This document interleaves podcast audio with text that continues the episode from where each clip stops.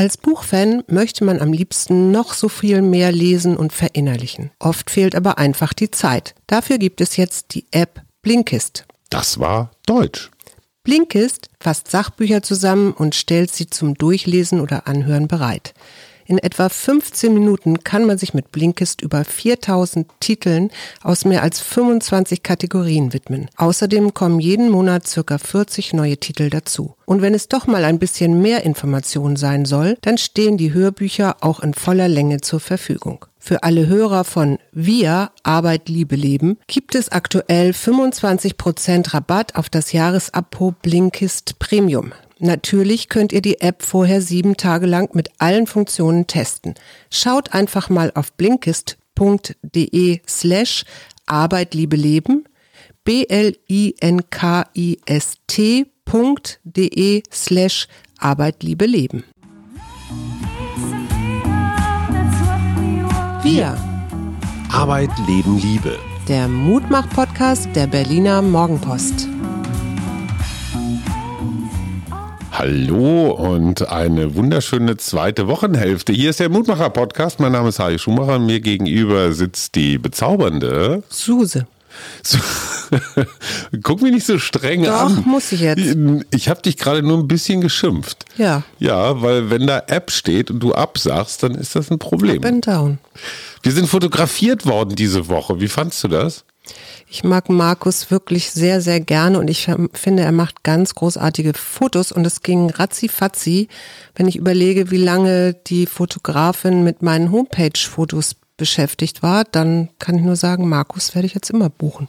Ja, da, man muss dazu sagen, er ist eigentlich gar kein richtiger Fotograf. Er ist eigentlich Journalist, so wie ich. Wir kennen uns auch schon seit ganz, ganz vielen Jahren und er hat es, sich das nur jetzt so, naja, so zum professionalisierten Hobby gemacht. Ne? Ja, wobei man sagen muss, er malt ja auch ganz wunderschön. Also er hat, glaube ich, schon immer von immer ein sehr visuelles Auge. Also insofern passt Ein visuelles Auge? Ist das sowas wie ein Gefühl. akustisches Ohr? Ja, genau. Sag mal, und wie fühlt sich das an, wenn da so jemand um dich rumturnt und haut dir das Licht so bam direkt ins Gesicht und ja, Baby, ich bring dich ganz groß raus. Aber so. so war das doch gar nicht. Naja, aber trotzdem so fotografiert zu werden. Ich hatte jahrelang immer das Problem, ich wusste nicht, wie ich gucken sollte. Also ich hatte jetzt nicht so diesen einen, keine Ahnung, Clint Eastwood-Blick in die Ferne, der immer saß, sondern ich habe Faxen gemacht, ich habe versucht, mich so, irgendwie das Gesicht zu entspannen oder so. Also ich fühlte mich immer beobachtet. Kennst du das? Äh, ja, und ich habe aber tatsächlich, also da bin ich dann der Fotografin von meinen Homepage-Fotos wieder sehr dankbar, weil da habe ich tatsächlich gelernt, dass mit, mit so einer Intention zu gucken. Also, weißt du, so Ja. zum Beispiel, ähm, du kannst wütend gucken oder so. Und du kannst dir ja. das, kannst dir das richtig. Und ich hatte gestern, ging es immer bei mir so um Mut. Also so, ich bin so voll da, ja. So. Und Ja, ich versuche mal kompetent zu gucken, aber ich weiß bis heute nicht, wie das geht. nee, eben, ich auch nicht, deswegen mache ich das gar nicht erst. Aber ich finde, Mut ist, ist ein guter Hinweis. Also für alle, die in den nächsten Tagen Fotoshooting haben, das waren von Topmodel Sue. die sich selbst geschminkt hat, was sicherlich auch nicht so. Das muss man dazu sagen. Es war. hat keine zehn Minuten gedauert. Da warst du von, ich sag mal, von der Kittelschürze in Fotozustand. Äh. Also es war echt gut. Ich habe eine schöne Nachricht noch im Nachklang zu unserem Experten-Talk diesen Mittwoch mit Kai. Der hat nämlich bei der European Economic and Social Committee einen Preis mit seinem Krisenchat gewonnen. Und zwar haben die da sieben Gewinner ausgezeichnet, die jetzt in der Corona-Zeit irgendwelche Online-Angebote entwickelt haben. Und der Krisenchat ist einer davon, Warum haben wir nichts gewonnen? Äh, weil wir uns wahrscheinlich nicht da beworben haben. So. Mann, Mann, Mann, da sind wieder Millionen an uns vorbeigegangen. Ich glaube nicht, aber Ich möchte mich heute ausdrücklich mal nicht mit der Nachrichtenlage beschäftigen, sondern ich habe zwei äh, wirklich interessante Gespräche mit echten Menschen geführt. Eine Person davon, ich spezifiziere das nicht genauer, aber ist so im weitesten Sinne dem handwerklichen Bereich zuzuordnen. Und die sagte, es sei in Wirklichkeit eine totale Phantomdiskussion über die Friseure und wer jetzt aufmachen Kosmetiker? darf und was auch immer genau. Sie sagt nämlich, ganz viele von denen, die sie so kennt aus ihrem handwerklichen, wie heißt das immer, körpernahe Dienstleistungen. Ne? Mhm. Bereich, also ob das jetzt Fußpflege ist oder, oder, oder, die sind alle schwer zugange. Ja, aber Nur Fußpflege ist doch auch, ich meine, bist doch weit genug weg, oder? Nur eben nicht in ihren Geschäften, sondern die haben dann halt ihr Köfferchen dabei, da haben sie ihr Werkzeug drin und dann ziehen sie los. Mhm. Das heißt aber, wir haben echt so ein Paralleluniversum. Ne? Auf der ja. einen Seite tun alle so, als würden sie Corona-Regeln einhalten und in Wirklichkeit passiert zumindest in einem Teil der Gesellschaft, so hinter den Kulissen, das was immer passiert. Die Leute gehen halt ihren Jobs nach mit dem einzigen Unterschied, dass die Kohle schwarz verdient und eben nicht versteuert wird und mhm. dem Staat damit eine Menge Kohle durch die Lappen geht. Mhm. Kannst du das nachvollziehen, dass Menschen, also ich meine, wir haben ja alle vor, warum war das vor zwei Wochen, den Film von dieser Friseurin aus Dortmund gesehen, die auf ihrer Bettkante saß und wirklich geheult hat vor Verzweiflung und sagt, sie weiß nicht mehr, wie sie ihren Laden am Laufen mhm. halten soll. Mein erster Gedanke war, ey, du hast doch einen Kundenstamm. Ja. Du fährst zu denen nach Hause, setzt dir eine Maske auf, ihr geht auf den Balkon oder sonst wohin, wo es belüftet ist und dann schneidest du denen die Haare. Wo ist ja. das Problem? Also ja. ich weiß, dass das illegal ist, was ich gerade sage, aber es ist real. Ja. Fändest du das unmoralisch oder verwerflich? Ähm, nee, ich bin da tatsächlich voll bei dir. Ich habe das ja auch beobachtet. Ich bin ja vor na, ein paar Tagen mal wieder durch unser Viertel gelaufen und mhm. du glaubst gar nicht, wie viele kleine Miniläden einen Tisch in ihre Tür gestellt hatten, so die Tür Barriere. offen hatten mhm. Und ähm, ja, wenn du dann irgendwie online bestellt hast und was abholen willst mhm. oder oder oder, also äh, ich glaube schon, da sind ganz schön viele gerade auch dabei, so nebenbei noch so ein paar kleine Geschäfte zu machen. Und ich kann das, ich finde das auf eine Art legitim, mhm. weil du ja schon doch dann dadurch, also durch diesen Tisch, der da im Eingang steht, so ein bisschen dieses Infektionsgeschehen etwas mehr verhinderst. Ja ne? weil du ja gar nicht denjenigen in deinen Laden reinlässt ja. und da auch gar nicht lange jemand verweilen kann. Andererseits, ich weiß, ich, das ist halt eigentlich nicht erlaubt, ähm, aber. So, und da, da sind wir bei einem Punkt. Ich meine, du bist eigentlich die Moralshüterin in diesem Podcast. Und die entscheidende Frage für mich sind genau zwei. Erstens, es ist ein Regelverstoß. Die dürfen das nicht, was sie tun. Also ja. wenn sie da jetzt was aus ihrem Laden verkaufen, wenn sie so tun, als ob sie da sauber machen oder Inventur machen oder so. Keiner kann dir verbieten, in deinem Laden zu sein. Wenn du aber gleichzeitig verkaufst, ist das nicht legal. Mhm. Zweitens, und das ist für mich das größere Problem, alle die, die sich an die Regeln halten, haben wieder, boah, ich zitiere so ungern Peter Hane, weil ich den so extrem unangenehm finde, aber dieses, der Ehrliche ist der Dumme, ja. ist in diesem Fall natürlich schon ein bisschen so. Das heißt, die Friseurin aus Dortmund, die sich brutal aufregt, dass nichts geht, auch deswegen, weil sie sich an die Regeln hält. Mhm. Und ich hörte jetzt auch wieder aus diesen Handwerkerkreisen die Überbrückungshilfen, also gerade auch Kurzarbeitergeld und alles das, was gerade vorgestreckt wird, ist noch nicht mal aus dem Dezember. Angekommen. Ja, ich weiß. Und das ist, glaube ich, das wirkliche Boah. Problem. Und dass dann Leute auf die Idee kommen, ich mache meinen Laden jetzt doch ein bisschen auf, weil ich habe hier Ware, die ich gerne loswerden würde, wodurch ja. ich ein bisschen Geld verdiene. Eine Krankenversicherung, die ich bezahlen muss. Ja. Oder, oder, oder. Ja. Das heißt, es ist so eine Kette, weißt du? Also wenn es irgendwo dysfunktional ist, ich sage einfach mal bei dem Aus Durchreichen von Geldern, dann kaskadiert das so nach unten weg. Ne? Ja, aber da hast du ja genau die Regel, weißt du? Also wenn ich als Bundesregierung eine Regel aufstelle, die da heißt, die kleinen Läden dürfen im Moment nicht aufhaben, dann muss ich aber, finde ich, auch im Umkehrschluss dafür sorgen, Absolut. dass das Geld dann zumindest auch mhm. genau dann da ist, weil ich meine, du musst halt Ladenmiete bezahlen. Genau. Es gibt Leute, die wollen Geld für ihre Ware haben und ich weiß nicht, was alles. Ja, und Miete und Krankenversicherung und Handytarifen, weiß der ja, Geier was. So, also du musst nicht mal Betriebskosten haben, sind einfach nur so Überlebenskosten. Ja. Gut, genug aufgeregt. Dazu noch die eine Information, ich habe jetzt eine Geheimadresse, wenn du dich tätowieren lassen möchtest. Die Betreiberin eines Berliner Tattoo-Studios äh, hat ihr Tattoo-Studio geschlossen, aber in ihrer Garage zu Hause jetzt alles aufgebaut. Also falls du meinen Namen zum Beispiel auf deinem Rücken tragen willst. Mhm. Hallo? Oder Arschgeweih oder so, ne? Ganz groß. ich finde, Arschgeweih ist so abgesagt, das kommt langsam wieder. Mag sein, aber nicht für mich. Also nicht in diesem Leben mehr, glaube ich. Okay, im nächsten. Weil du musst ja immer weiterdenken. Ne? Also ich habe ja mal in der Augenklinik gearbeitet und da waren so tendenziell eher etwas ältere Menschen, die dann eben an grauen oder grünem Star operiert worden sind. Und da gab es auch ein paar Leute, die hatten Tattoos an ihrem Körper. Und das sieht im Alter nicht mehr schön aus, weil es dann Falten wirft. Oder, oder vielleicht Schriftzüge äh, zusammengekürzt sind und so weiter. Ja, also spätestens da war mir schon klar, und da war ich vielleicht nach 20 oder so, äh, war mir klar, Tattoo kommt für mich nicht in Frage. Aber Schatz, du hast ein so dermaßen straffes Bindegewebe. Das, das ist alles. Das sagst du jetzt und ich bin aber auch noch nicht in dem Alter, wo sich das noch ändern wird oder wahrscheinlich ändern wird. aber es gibt zum Beispiel Tiere, die haben auch ganz viele Falten an Körperstellen. Also Aber die haben auch Beispiel keine am Tattoos. Rüssel. Ja, na gut. Okay, lass uns das Thema wechseln. Danke. Ich habe ja gestern tatsächlich mal wieder und ich hatte so drei Tage wirklich auch schon wieder so schlechte Laune. Und gestern bin ich dann mal in den Wald wieder gefahren. Und tatsächlich diese Sonne, dieses Draußensein, du denkst ja, die Vögel drehen völlig durch. Ich habe ein Foto gesehen von einem Waschbären, der saß in Neukölln irgendwo oben im Baum. Und dann habe ich da drunter geschrieben, ähm, ja, der hat sich leider in der Zeit geirrt, weil die Vögel sind zwar alle gerade schon am Schnattern und am Jubilieren und Paare suchen oder Partner suchen, aber die brüten noch nicht. Und? Naja, deswegen hatte der sich da so in, den, in der Baumkrone verirrt, Ach, weil da war noch kein? Vogel. Ja.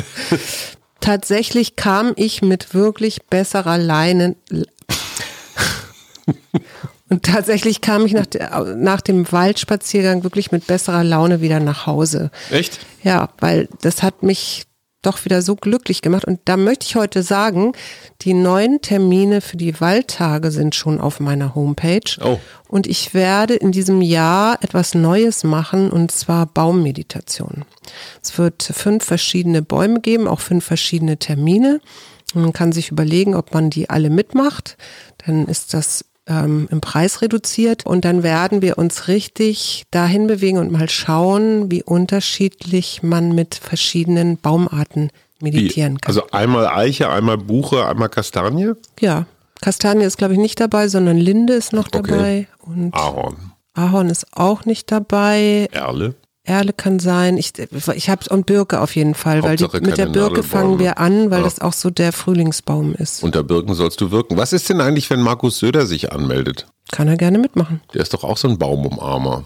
Wusste ich noch nicht, aber kann er gerne mitmachen. Aber ich glaube, ihm wird der Weg zu weit sein von Bayern nach Berlin. Für dich ist kein Weg zu weit. Übrigens eine Korrektur. Ich habe ein Festival der Liebe oder sowas Jürgen Markus zugeordnet. Dabei war es jemand anders. Chris Roberts?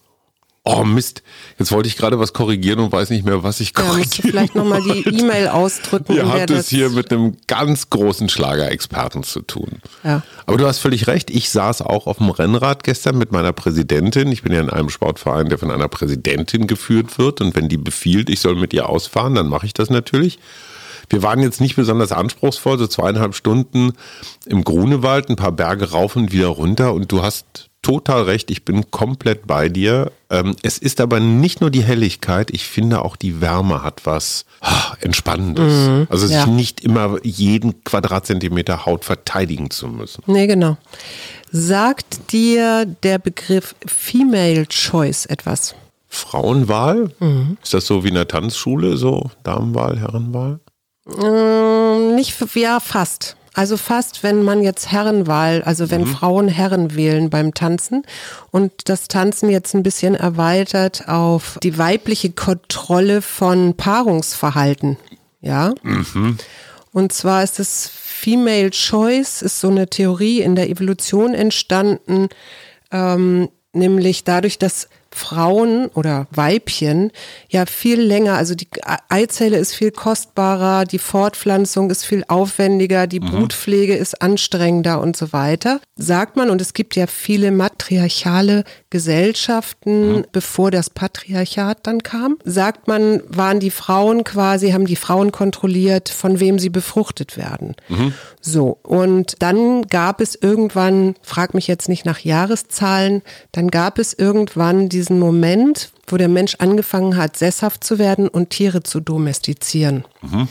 Und dabei, so die Theorie, haben die Männer beobachtet, dass es ja eigentlich nur einen Bullen braucht, um mhm. eine ganze Kuhherde zu befruchten. Das hätte man auch schon vorm Sesshaft, aber okay, auf, ja. Auf jeden Fall hat sich das dann eben umgedreht. Ähm, und plötzlich war quasi die Ehe so eine Art Instrument, um Frauen zu unterdrücken mhm. und letztendlich auch dann an das Haus zu binden, so dass die Männer quasi das drehte sich halt um. Mhm. So, und jetzt gibt es eine Biologin, Maike Ströverock, die hat gerade ein Buch geschrieben über Female Choice vom Anfang und Ende der männlichen Zivilisation. Mhm. Ist da sehr radikal so in ihrem Denken und sagt, okay, in der Zukunft wird es nur noch wenige Alpha-Männchen geben und äh, viele Frauen, die diese von diesen Alpha-Männchen befruchtet werden wollen. Und es gibt ganz viele Männer, so zu, sozusagen solche sogenannten Incels, die äh, mhm. kein Weibchen mehr abbekommen. Die gibt es ja jetzt schon. Und die gibt es jetzt schon, genau. Und die brauchen dann vielleicht ein bisschen Unterstützung, damit ihre sexuellen Bedürfnisse auch erfüllt werden mit Pornografie oder also als gesellschaftlicher Vertrag. Mhm. Das heißt, sie sagt, wir müssen für die Zukunft neu nachdenken über das Verhältnis von Männern und Frauen und auch über das Streiten. Ach ja, das kann alles sein. Aber jetzt erklär du mir doch mal, als China die Ein-Kind-Politik einführte, weil sie der Überbevölkerung Herr werden wollten, also ja. jedes Paar durfte nur noch ein Kind bekommen. Welche Kinder sind ganz besonders abgetrieben oder sonst wie? Frauen. Mädchen. Mädchen also ja. ja. Warum möchten indische Familien keine Mädchen kriegen? Weil es die Familien an, die, an den Rand des Ruins bringt. Ja, weil das immer äh, patriarchale Strukturen sind. Völlig richtig. Aber da musst du erstmal raus. Und interessanterweise, warum haben über 50 Prozent äh, der weißen Frauen zum Beispiel Donald Trump gewählt? Das heißt, ihr Frauen, wenn ich das jetzt mal so ja. ganz allgemein sagen darf, ihr seid euch überhaupt nicht einig. Ja.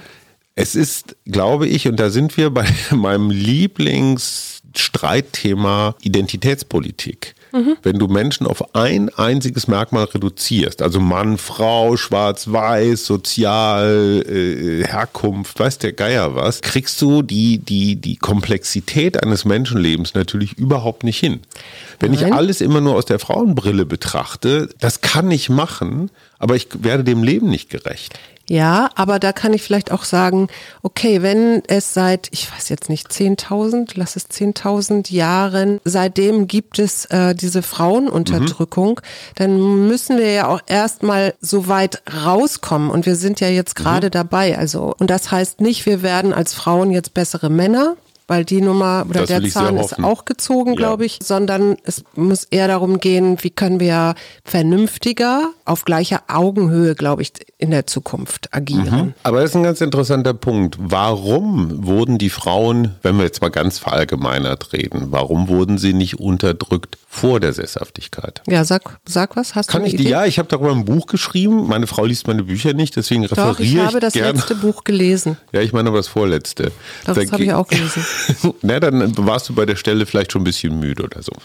Die Theorie der Ethnologen ist folgende. Eine Horde, mhm. also ne, Jäger und Sammler, gab es so eine ungefähre Größe, die lag so bei 40, 50 Personen, die man so durchbringen konnte. Ja. Du musstest aber immer davon ausgehen, dass dir ungefähr ein Drittel deiner Horde pro Jahr eingegangen ist. Mhm. Kälte, Verletzung, Krankheiten, Alter, was auch immer. Kindersterblichkeit. Kindersterblichkeit. So, und wenn du so 40, Kindbett. 50 Leute hast, dann hast du so eine Reproduktionsmöglichkeit. Du musst relativ viele Kinder kriegen und, und, und. Du konntest dir aber als Horde nicht erlauben, eine Person, die schnell laufen oder gut den Speer werfen oder sonst irgendwie sowas mhm. konnte, von der Jagd auszuschließen. Mhm. Das heißt, zur Jagd ist mitgegangen, wer jagen konnte. Auch Frauen. Natürlich auch Frauen, mhm. weil es ist ein totaler Luxus, wenn du jeden Tag um dein Überleben kämpfst, zu sagen, du muss jetzt ein Kopftuch anziehen. Du darfst irgendwas nicht. Das ist totaler Quatsch. Also das ist Selbstmord, wenn du, wenn du ja, so Es gibt ja auch die Wikinger-Frauengräber. Genau. Und du hast diese Gräber, wo man früher immer dachte, das sind Männer, die da bestattet sind. Nein, aber es sind ganz häufig auch Frauen mit genau den gleichen kostbaren Grabbeigaben wie irgendwelche Männerfürsten. Ja. Völlig in Ordnung.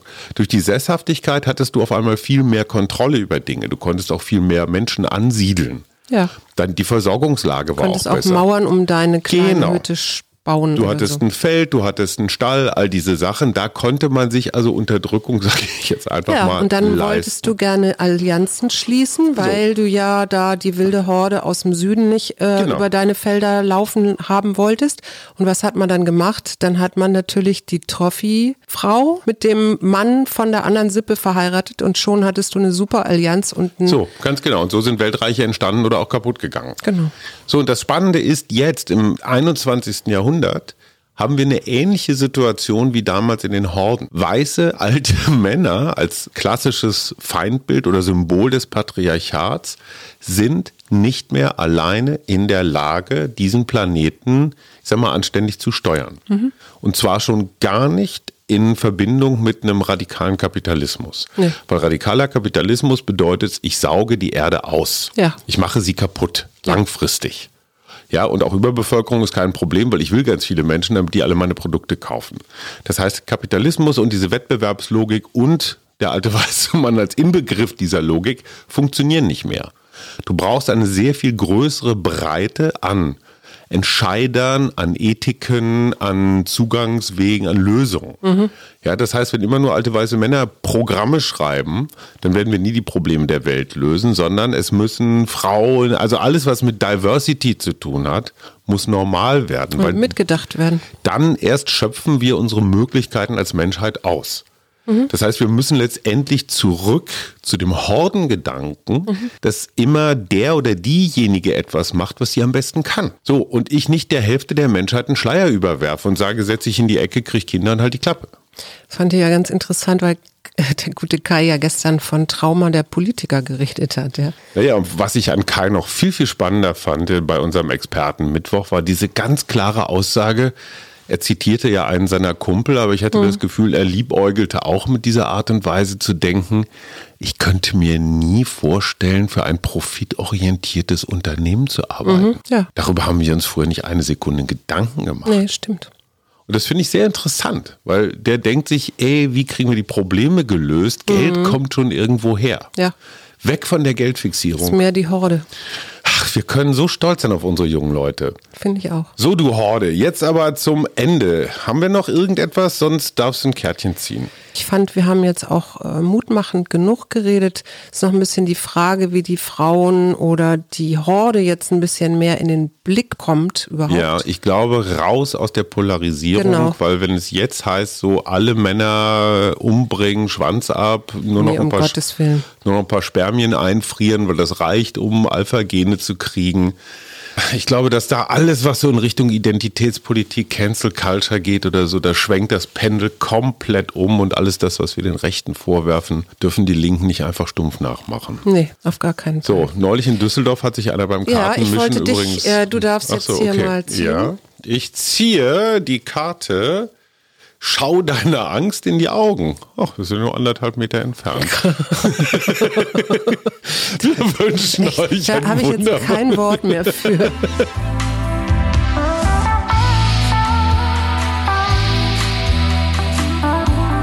Wir. Arbeit, Leben, Liebe. Der Mutmach-Podcast der Berliner Morgenpost.